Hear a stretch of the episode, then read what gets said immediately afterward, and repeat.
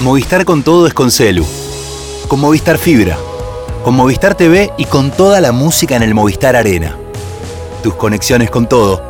Tu vida con todo. Movistar con todo. Más información en www.movistar.com.ar. E hoje, o Lula de pode ter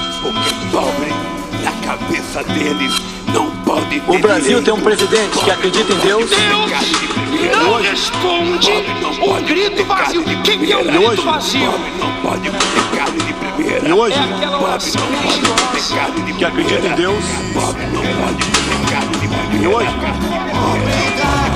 valoriza a família. É a pessoa achar que Deus quer isso. Corrupção.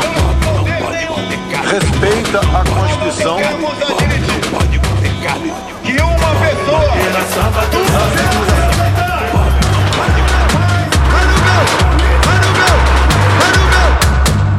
Hola, sean bienvenidos a Cuenta Regresiva, el podcast sobre política de Brasil. Este es el episodio número 46 de la tercera temporada. Mi nombre es Daniel Tonietti, estoy aquí en la ciudad de Buenos Aires, Argentina, y me acompaña Darío Piñotti desde Brasilia, Braseo. Buenos días, amigo y compañero Darío Piñotti. ¿Cómo le va? Abrazo, amigo Daniel, en una inusual grabación de martes. Espero que todo esté bien. Cuadragésimo sexto episodio.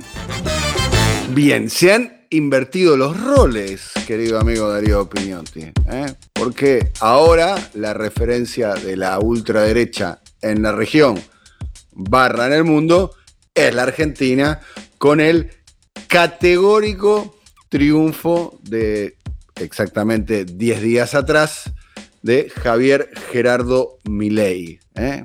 Ha tenido una irrupción en términos electorales, políticos y culturales cuya dimensión todavía, lo digo honestamente, al menos yo no estoy en condiciones de dimensionar eh, lo que significa el triunfo de carácter electoral de Javier Milei.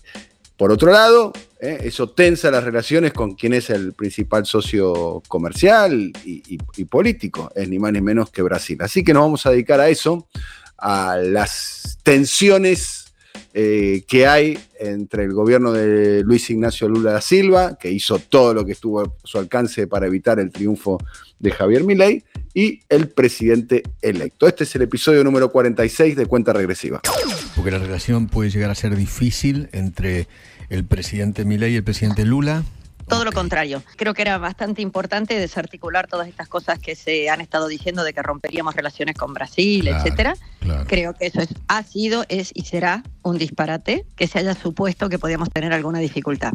Y porque estamos muy cerca de la firma, de la posibilidad de la firma del acuerdo Mercosur-Unión Europea, porque comienza el G20 y quien va a ser este, el líder o, o el, anfitrión, en este caso va a ser el propio Brasil. Esteve aqui em visita a Brasília a ministra designada eh, das Relações Exteriores da Argentina, Diana Mondino.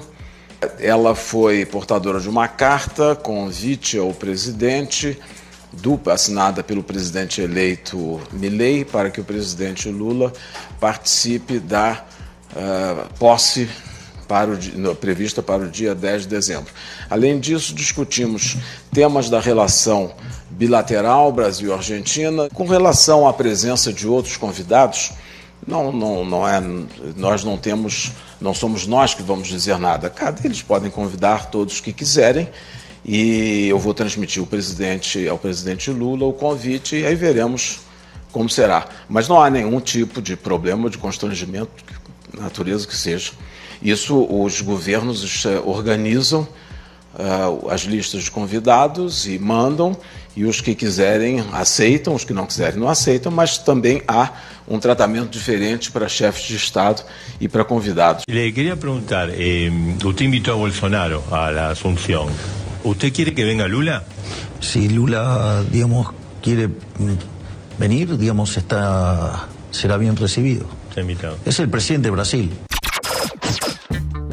Primera novedad política, ¿no? Ganó Milei y una de las primeras decisiones que ha tomado fue invitar a Jair Mesías Bolsonaro, el expresidente de Brasil, a su asunción el próximo 10 de diciembre. Bolsonaro, dicho sea paso, es la primera figura política, no mandatario, expresidente, que eh, anunció eh, con su presencia eh, estar en la asunción de Milei.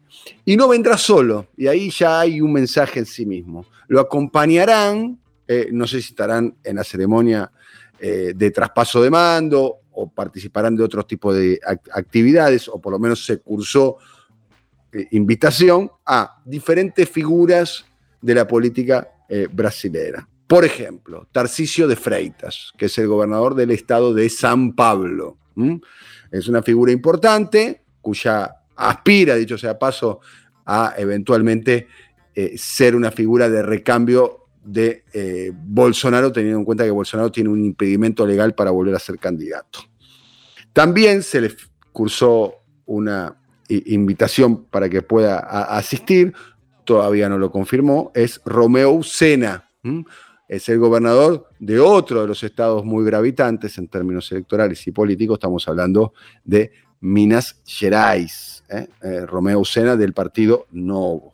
¿eh? También está Jorginho Melo, que es también de Santa Catarina. Es otro de los gobernadores que asistiría a la asunción de Miley y por último, el gobernador de Paraná, eh, Ratinho Jr. Además de otras figuras no tan relevantes en términos institucionales, pero sí del punto de vista político, como el presidente del PP, eh, Ciro Nogueira, y como el presidente del partido al cual integra Bolsonaro, Valdemar Costaneto, del Partido Liberal, que es del PL, el partido que integra el expresidente Bolsonaro. A ver, detalle además, Bolsonaro se va a quedar cuatro días en la Argentina. Va a aprovechar de participar en la Asunción y después se va a quedar de alguna manera haciendo proselitismo de ultraderecha en eh, la región. Bolsonaro interpreta, no sé si erróneamente o no, tiene argumentos para pensar en ese sentido, que el triunfo de Milley lo fortalece a él porque prueba, entre otras cuestiones, el fracaso de las políticas que él considera progresistas, de izquierda, socialistas, aquí en la Argentina, encarnada en el gobierno de quien fuera sin duda alguna un aliado de Lula, como es el caso de Alberto Fernández. como telón de fondo, tratando de enmendar el vínculo, primero el vínculo roto entre Bolsonaro y Alberto Fernández cuando ambos eran presidentes, y ahora tratando de enmendar el vínculo que todo indicaría va a tener una ruptura por las cuestiones públicas que se manifiestan, no hay que decir que Milei lo calificó, como lo escuchamos hace algunos minutos atrás en este podcast, como eh, corrupto, eh, de izquierda, comunista, autócrata, a eh, Lula. Eh, como telón de fondo, quien estaría con la misión de tratar de reconstruir ese vínculo es eh, Daniel Obaldo Scioli, que según versiones que circulan con fuerza aquí en Buenos Aires y según las palabras de Diana Mondino, la que fue nominada como canciller del, del gobierno de Javier Milei, tiene la intención de que continúe como embajador argentino en Brasil. Dicho sea de paso, es una cuestión que ha traído un sordo debate que todavía no tomó Estado público y quizás nunca tome Estado público al interior del Frente de Todos, ¿no? porque sería por lo menos el primer funcionario, el primer funcionario, es más, se dice que podría haber otros, de Alberto Fernández, que formaría parte del equipo de Javier Milei. Darío. Empecemos por la coyuntura y sigamos, si es posible, si nuestra capacidad de observación lo permite, por la estructura. En la coyuntura, sí, estamos grabando un martes y el domingo fue inusualmente activo aquí en Brasilia porque hubo una reunión, y en este caso cabe la, calificación de alto nivel, entre el canciller brasileño, Mauro Vieira, la designada canciller argentina, aunque todavía nada eh, lo ha confirmado, la, por voz citada eh, doctora Mondino, junto con los embajadores en Argentina y en Brasil, respectivamente, Vitelli y Scioli. ¿Por qué una reunión de tanta importancia contra reloj un domingo? Porque en esto eh, pudiéramos decir se registró o ocurrió la primera victoria diplomática de Lula sobre Milei. Milei lo había calificado, lo había descalificado a Lula tal como vos lo mencionaste recién, con expresiones de ese calibre, y luego de esto cometió algo que en política externa es o un error o una grosería, lo de haber invitado primero a un expresidente, Jair Bolsonaro, y posteriormente a Lula. Esto causó en la Cancillería, pero fundamentalmente en el Palacio del Plan Alto, esto lo sabemos de fuentes próximas al gobierno, el enojo de Lula, y uno de sus hombres más directos, el ministro de Comunicaciones, Pablo Pimenta, dijo, es mejor que Milei se disculpe por sus groserías para que luego el presidente Lula piense si lo va a llamar, algo tampoco muy frecuente, un calibre de declaraciones de ese tipo. Eso es lo coyuntural. Esto abre la posibilidad de que Lula vaya a la Argentina, no hay ninguna certeza, no hay ninguna seguridad al respecto, pero sí de que las relaciones no sean tan accidentadas, tan tormentosas como hubiera sido pensable después de lo que hizo Milei durante la campaña. Vayamos por un minuto a lo estructural. ¿Por qué hubo esta por lo menos provisoria reconciliación, porque lo que se sabe desde eh, aquí en Brasil, tanto en el Partido de los Trabajadores como desde el gobierno, a Brasil, al presidente Lula, pero fundamentalmente al Estado brasileño, le interesa nada que haya una relación tensa con Buenos Aires, o por lo menos que haya una relación contaminada por la poca simpatía que tienen Lula y Milei recíprocamente. Y lo último, a Lula le importan, por lo menos en el corto plazo, dos objetivos. La sobrevivencia del Mercosur y, en segundo plano, algo que no está próximo de realizarse, pero que sigue siendo una ambición de Lula, la de firmar un acuerdo de libre comercio con la Unión Europea. Las respuestas a estos interrogantes, Daniel, comenzarán a despejarse dentro de algunos días, el 7 de diciembre, cuando se realice la cumbre regional del Mercosur en Río de Janeiro, bajo la presidencia de Lula que culmina su mandato semestral del bloque. Bien, una cuestión para tener en cuenta, eh, según trascendió eh, eh, en Brasil, frente a este ida y vueltas con respecto a la presencia de Lula, todo indicaría que a esta altura habría que descartar la presencia de Lula en la posesión de mando por parte de, de Milei, entre otras cuestiones porque una de las condiciones que pondría Lula es eh, que la, no presencia de Jair eh, eh, Bolsonaro, y es más, por lo que deja trascender Bolsonaro, si Lula llegase a ir, sería abucheado por los seguidores de Javier Milei y Lula no se sometería a ese incordio, a ese trámite. Esa es una cuestión eh, que, trasciende en los, medios eh, brasileros. ¿eh? la reunión que tuvo Mauro Vieira, que es el canciller brasilero, que es un hombre de tradición dentro de lo que es Itamaraty, que es la Oficina de Relaciones Exteriores de los Estados Unidos. Como detalle particular, Mauro Vieira fue embajador en la Argentina, en el pasado, tiene un, vínculo, un conocimiento de la política eh, local muy, pero muy eh, importante. Lo que estamos viendo con el vínculo con Argentina y Brasil, eh, que de algún modo Javier Milei está enrollando el barrilete de los discursos altisonantes de la campaña, sabiendo de alguna manera que le cuesta sostener esa postura una vez que es eh, presidente de la nación. Básicamente no es lo mismo ir a un programa de televisión, eh, como el caso del programa de Jaime Bailey, ¿eh? donde fue uno de los lugares donde atacó duramente a Luis Ignacio Lula da Silva, y otra cosa es generar una rispidez difícil de remontar con quien es el principal socio comercial, donde además hay muchos intereses cruzados ¿eh? de eh, empresas, de trabajadores, de gestiones del Estado, de autorizaciones,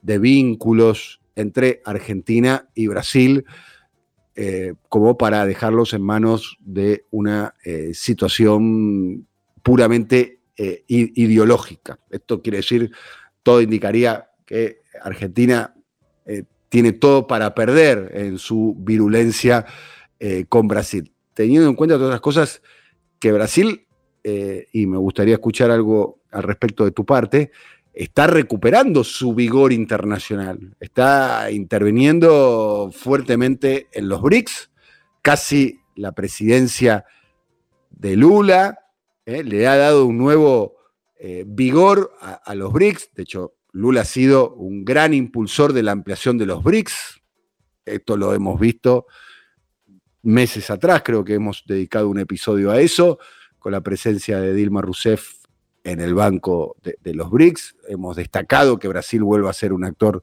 internacional eh, eh, relevante y la incidencia que tiene Brasil en todas las conversaciones que se están dando hoy de conflictos en el mundo. Voy a dar dos ejemplos bien puntuales la guerra entre Ucrania y Rusia, o la guerra entre Rusia y la Unión Europea, o la guerra entre Rusia y Occidente, y también eh, el conflicto árabe-israelí que tiene su expresión en la franja eh, de Gaza. ¿Qué quiero decir? Pelearse hoy con, con Brasil es de algún modo también pelearse con un país que tiene hoy un peso específico a escala global relevante, ¿eh? relevante, no es el país paria que era hace eh, años atrás bajo el gobierno de Bolsonaro, Darío. Lo dijo el ex canciller brasileño, el ex canciller de más que extrema derecha, Ernesto Araújo, durante su gestión como jefe de la política exterior de Bolsonaro, no nos importa si tenemos que pagar el precio de ser parias. Por ser aliados incondicionales de Donald Trump, lo pagaremos. ¿Será que, y esta es una pregunta capciosa que te la dirijo porque no es nuestro lugar el de opinar sobre lo que pueda ser la política externa de Milei y aquí en adelante, ¿optará el presidente electo argentino por el aislamiento eh, exterior al cual Bolsonaro condenó a su país, yendo al caso brasileño? Sí, Lula está en este momento, cuando grabamos esta cuadrigésimo sexta edición, este cuadragésimo sexto episodio, en Arabia Saudita, y de allí va a viajar a los Emiratos Árabes en una gira internacional que va a cerrar un año en el que estuvo con más de 65, 65 jefes de Estado y Gobierno, una agenda internacional fortísima que le mm, restituyó a Brasil el protagonismo, la presencia internacional perdida durante los cuatro años de paria en la política externa mm, a cargo del expresidente y líder de la ultraderecha de América Latina, Jair Bolsonaro. Aquí hay otro elemento para tomar en cuenta, más allá de que Lula y Milei disimulen eh, la animadversión que sienten uno por otro y de que, comparto especulación, el viaje de Lula a Buenos Aires parezca a esta hora bastante improbable, pese a que Lula en algún caso pueda mm, comunicarse con Milei y tener alguna conversación telefónica por los mismos motivos que vos decías y sobre los que no voy a cansar a los a quienes visiten este episodio. Pero sí que las políticas externas brasileña y argentina tienden a ser muy distintas.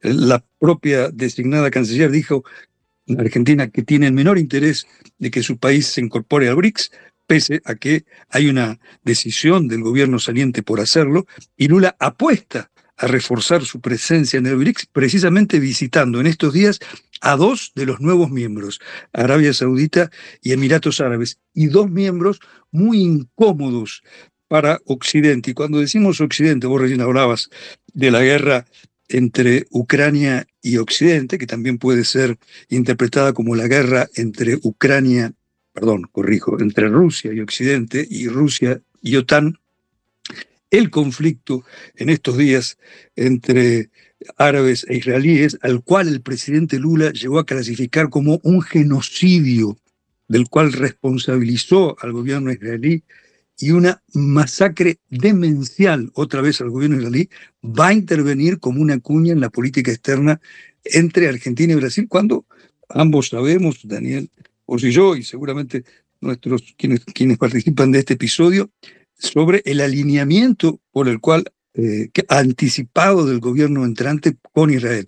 Resumiendo, las eh, diferencias que pudieran ser parcialmente o cosméticamente limadas entre el mandatario argentino entrante y Lula no bastarán para que eh, los problemas de fondo sobrevivan. Brasil continuará con su política de eh, eje principal en una integración que priorice el, eje, el, vector sur-sur y el protagonismo de los BRICS. Probablemente Milei hará lo contrario.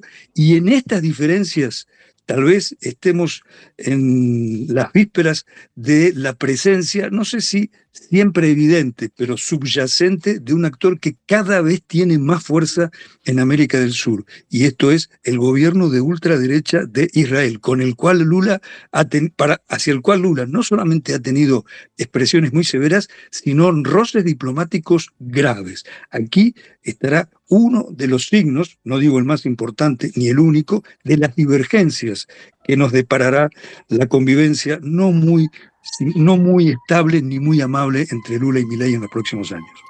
Me gustaría un recuadro, por favor, como para eh, ir cerrando eh, este episodio, Darío, sobre eh, la decisión que parece haber tomado Daniel Osvaldo Scioli de continuar como embajador argentino en Brasil. Contemos un poco la historia para aquellas personas que nos están escuchando y sabemos que hay en el resto de América Latina, en España, la comunidad hispanoparlante en Estados Unidos. Eh, quien está articulando políticamente en el gobierno de Javier Milei se llama Guillermo Francos. Ha sido un compañero de trabajo de Javier Milei, donde de alguna manera se le conoce el desarrollo laboral más importante. Estamos hablando de la Corporación América, que dirige uno de los hombres más ricos de la Argentina, Eduardo Ernequian, que tiene, como su nombre lo indica, corporación, varios negocios cuyo negocio central tiene que ver con la gestión de los aeropuertos, no solo en la Argentina, sino en otros lugares del mundo, incluso Brasil, vale eh, recordar. Allí trabajó muchos años como economista jefe, fundamentalmente como analista de riesgo, un entonces desconocido Javier Milei. Y quien trabajaba ahí, básicamente, entre otras cuestiones, haciendo, eh, si se quiere, gestiones políticas, lo que llamaríamos de alguna manera, de un modo más directo, lobby, era Guillermo Francos. Un eh, pie de página como para entender. Guillermo Franco hasta hace meses atrás era representante argentino en el Banco Interamericano de Desarrollo en la ciudad de Washington, representando al gobierno de Alberto Fernández. Y ha sido, en algún momento, director de un poderoso banco estatal en la Argentina. Estamos hablando del Banco Provincia. Banco Provincia de Buenos Aires, cuando era gobernador Daniel Scioli. De ahí el buen vínculo que hay entre el articulador político Guillermo Franco, compañero de trabajo de Javier Milei en Corporación América, ¿eh? dicho sea de paso, en el gabinete de Milei son muchos los que vienen de la Corporación América. ¿Eh? sin ni más lejos, Nicolás Pose, el que suena como jefe de gabinete, Mariano Cuño Libarón, el que suena como eh, ministro de Justicia, y el propio Guillermo Franco como ministro del Interior, que en la Argentina el ministro del Interior es el que se ocupa de los vínculos políticos, fundamentalmente los parlamentarios y con los gobernadores. Bien, dicho todo esto, Scioli en un momento fue el jefe de Guillermo Francos. Cuando era gobernador, lo había puesto como presidente del Banco Provincia, un banco muy importante, es uno de los bancos estatales, es uno de los bancos más importantes de la Argentina y uno de los bancos más, más importantes de la Argentina, estatales de la Argentina, junto con el Banco Nación. Dicho esto, eh, para resumir de alguna manera, eh, todo indicaría que estaría eh, el sendero listo, casi que sería como una decisión, que Daniel Scioli se quedaría como embajador argentino en Brasil. Cosa que ya, ya, anticipamos, ha, generado un ruido de alguna una discusión, un poco sorda por ahora, al interior de lo que era Unión por la Patria, el Frente de Todos y demás. Porque estamos hablando de una figura importante, ¿no? Fue candidato presidencial en el 2015 y hasta hace poco, hasta hace muy pocos meses atrás, era el candidato presidencial que promovía Alberto Fernández y los sectores disidentes, de alguna manera, con el kirchnerismo internamente, encabezado por el propio presidente Alberto Fernández en su interna con Cristina. Bueno, eso ya de alguna manera es historia, ¿eh? no, no, quiero volver a, traerlo al, presente. Pero no se trata de una figura menor, de alguna manera. De hecho, fue dos veces gobernador de la Argentina, de Buenos Aires, fue vicepresidente y estuvo a punto de acceder a la presidencia. Bueno, eh, ¿qué, expectativa generó eso eh, en Brasil? Si es que generó alguna expectativa. Tal vez no tantas como en Argentina, debo decírtelo y también confesarlo para quienes asisten o asistirán a este, a este episodio. Buena parte de la información con la que cuento es la que obtuve en Argentina e inclusive una entrevista, creo, hecha en las últimas horas al presidente saliente Alberto Fernández, en la que él criticó sin muchos rodeos la actitud de su embajador eh, Daniel Scioli eh, en la hipótesis de que pueda continuar sus gestiones. Las informaciones que tenemos aquí, en todo caso, es que las intervenciones de Scioli han sido eficaces. Eh, según tenemos entendido, no solo mantuvo contactos, como se suele decir en estos casos en la jerga periodística, un poco remanida, intensos contactos con diplomáticos brasileños y también con ex diplomáticos. Habría conversado con una persona clave para comprender la política externa de este país, como es el ex, canciller Celso Amorín, asesor especial del presidente Lula para la política exterior, y todo esto habría contribuido para generar un ambiente, una receptividad el domingo pasado de la designada canciller Mondino. Es decir, los buenos oficios de, de Scioli, al parecer, han tenido eficacia, como eh, debe ser dicho esto.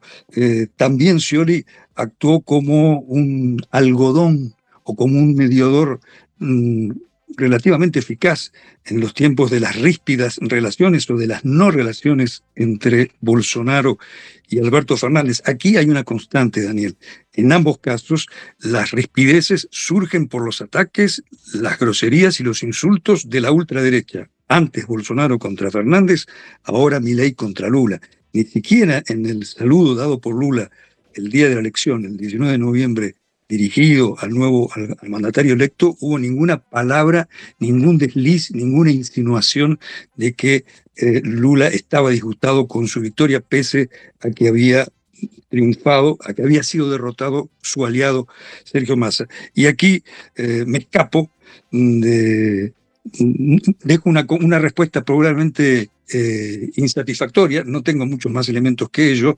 En todo caso, sí decirte que la posibilidad por lo que se observa aquí en el Partido de los Trabajadores de que Scioli continúe es cierta o se como plausible, pero sí hacer una observación o una mirada a por qué hay tantos nombres y hay tantos cargos y hay tantos ruidos, porque estamos frente a un movimiento tectónico, ¿eh? estamos frente a un movimiento que va a cambiar o que ha cambiado la geografía política de América Latina, es decir, el proceso de recomposición, de reconstrucción de las tendencias progresistas, aquellas tendencias que tuvieron su momento, su hito hace eh, veintitantos años, o diez, no, no, me pidas cuentas al aire, pero en noviembre, el mismo mes que estamos ahora, de 2005, durante la cumbre de Mar del Plata, en aquel momento en que las fuerzas progresistas, los presidentes progresistas plantaron cara a Estados Unidos en la cumbre del ALCA, esos movimientos progresistas y conservadores tuvieron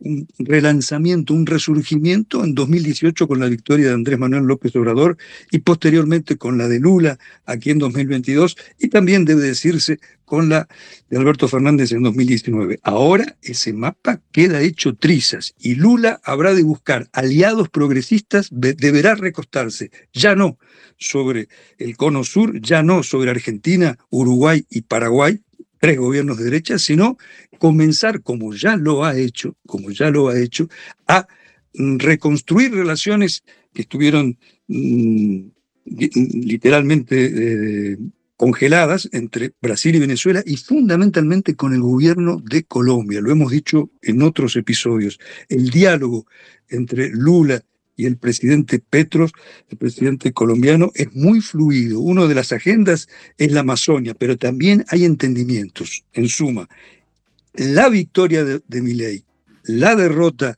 de un candidato democrático como Sergio Massa, no digo un candidato democrático progresista, pero sí democrático, fractura la proyección de Lula, la expectativa de Lula de consolidar en América Latina un conjunto de grandes países progresistas, de gobiernos importantes progresistas. Y ahora Lula, no digo que va a tener prioridad, pero sí debe mirar, seguramente va a mirar con mucha más atención y con mucha más sintonía lo que ocurra en Colombia, lo que ocurra en México, sabe muy bien el año que viene elecciones en México, y lo que ocurra en Venezuela. Es decir, estamos frente a una circunstancia de importancia, de gravedad, diría, de gravedad histórica. Para ir cerrando, me gustaría aportar eh, que la situación económica con la cual asume Javier Milei y la aplicación del programa que tiene en mente tiene un margen muy estrecho. De hecho, la gran pregunta que surge por estas horas en Argentina es qué posibilidad de gobernabilidad tiene Javier Milei de aplicar el programa que fue plebiscitado en la elección pasada. ¿eh? ¿Lo va a poder hacer o no lo va a poder hacer? ¿eh? Y por eso es determinante, volviendo a la cuestión de Brasil, cómo es su vínculo con dos de los socios comerciales más importantes que tiene la Argentina, ¿eh? tanto Brasil como China, que fueron dos países directamente agraviados por la palabra del el presidente electo. Ergo, esta ya es un, el terreno de la opinión, eh, el margen de distanciamiento de Milei eh, frente a Brasil en particular y frente a China también es un margen muy estrecho, eh, porque entre otras cuestiones son socios comerciales que son invalorables eh, tienen un peso muy importante para la economía argentina, en un momento de mucha estrechez. Para ir terminando, eh, siempre está la figura presente de Marielle Franco, ¿eh? la vereadora carioca que fue asesinada por las milicias. Sí, el 19 de noviembre se conmemoró a medias en un Brasil estructuralmente racista el Día de la Conciencia Negra. Usamos la expresión a medias porque, eh, sorpréndanse, eh, visitantes o eh, quienes escuchen este episodio en Argentina, en México, en Colombia, en Chile, Brasil, un país con el 54% de población afrodescendiente, no conmemora a nivel nacional el Día de la Conciencia Negra. Solo algunos estados y algunos, algunas alcaldías. Desde donde te hablo, la capital, Brasilia, una ciudad preeminentemente blanca, evangélica y bolsonarista, ese día no es feriado, no es un día laboral. ¿eh? Sí es un día feriado en Río de Janeiro, sí es en Bahía y en otras capitales importantes. Y el presidente Lula designó, nombró en su gabinete en enero de este año, en un gobierno que aún no ha cumplido los 12 meses de vida, como ministra, y aquí viene eh, el puente con lo que vos mencionabas recién, Marielle Franco, la concejal afrodescendiente, la concejal afrodescendiente del Partido Socialismo y Libertad, surgida como líder en las favelas de Río, asesinada el 14 de marzo de 2018, cuando Río estaba intervenido por el ejército brasileño y el interventor era un general que luego terminaría siendo candidato a vicepresidente de Bolsonaro. ¿eh?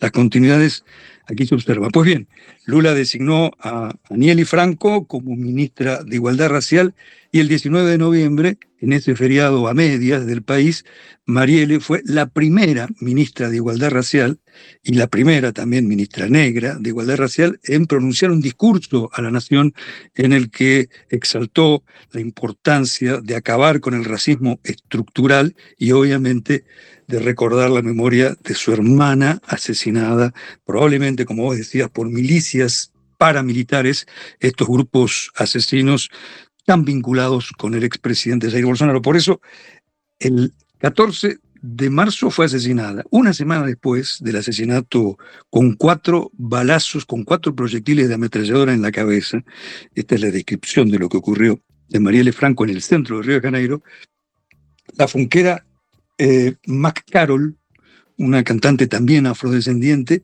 sobre el momento, en la misma, en el calor de la tragedia, escribió este tema dedicado a Marielle Franco, en el que dice, todas fuimos asesinadas contigo y nadie nos va a callar. Por eso decidimos, Daniel, vos y yo y Alfredo, eh, escoger este tema para dar, eh, para ilustrar el cierre de este cuadragésimo sexto episodio. Homenajeando a Marielle Franco, escuchando a Enzi Carol, eh, nos vamos hasta el próximo episodio. Eh, muchas gracias, querido amigo y compañero Darío Piñotti. Amigo Daniel, un abrazo a vos, otro abrazo a Alfredo y hasta la próxima. Un abrazo muy grande a Alfredo Dávalos, a Simón Vilarrubia y a Andy Roth. Será hasta el próximo episodio de cuenta regresiva. ¿eh? Y recuerden ¿eh? seguir nuestro podcast, calificarlo si les gusta mucho con cinco estrellas y estén atentos porque en el año 24 cuenta regresiva va a seguir y además es un año electoral. ¿eh? En octubre en Brasil están las elecciones municipales. Se van a elegir los prefeitos y las prefeitas de todos los municipios, de los pequeños, de los grandes y los medianos en Brasil. Así que estén atentos para seguir esa instancia política importante con cuenta regresiva. Hasta la próxima.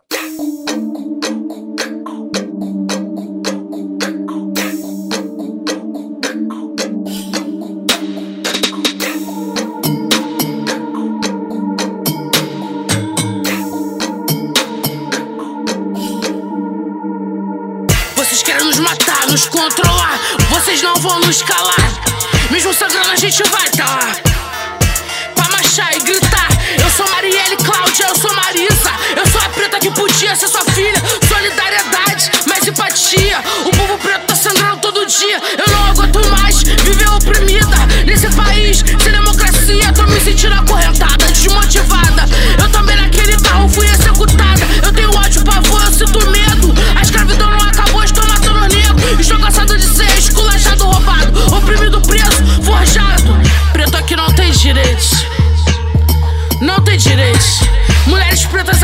direitos, não tem direitos.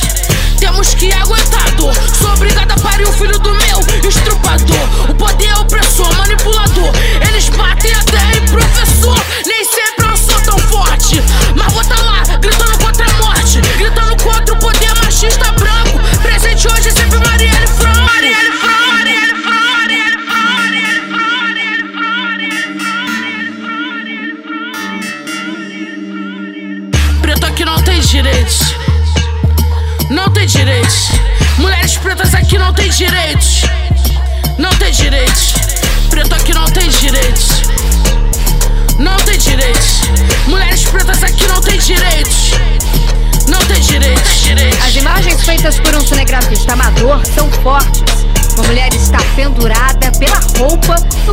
Porta-malas do camburão da Polícia Militar.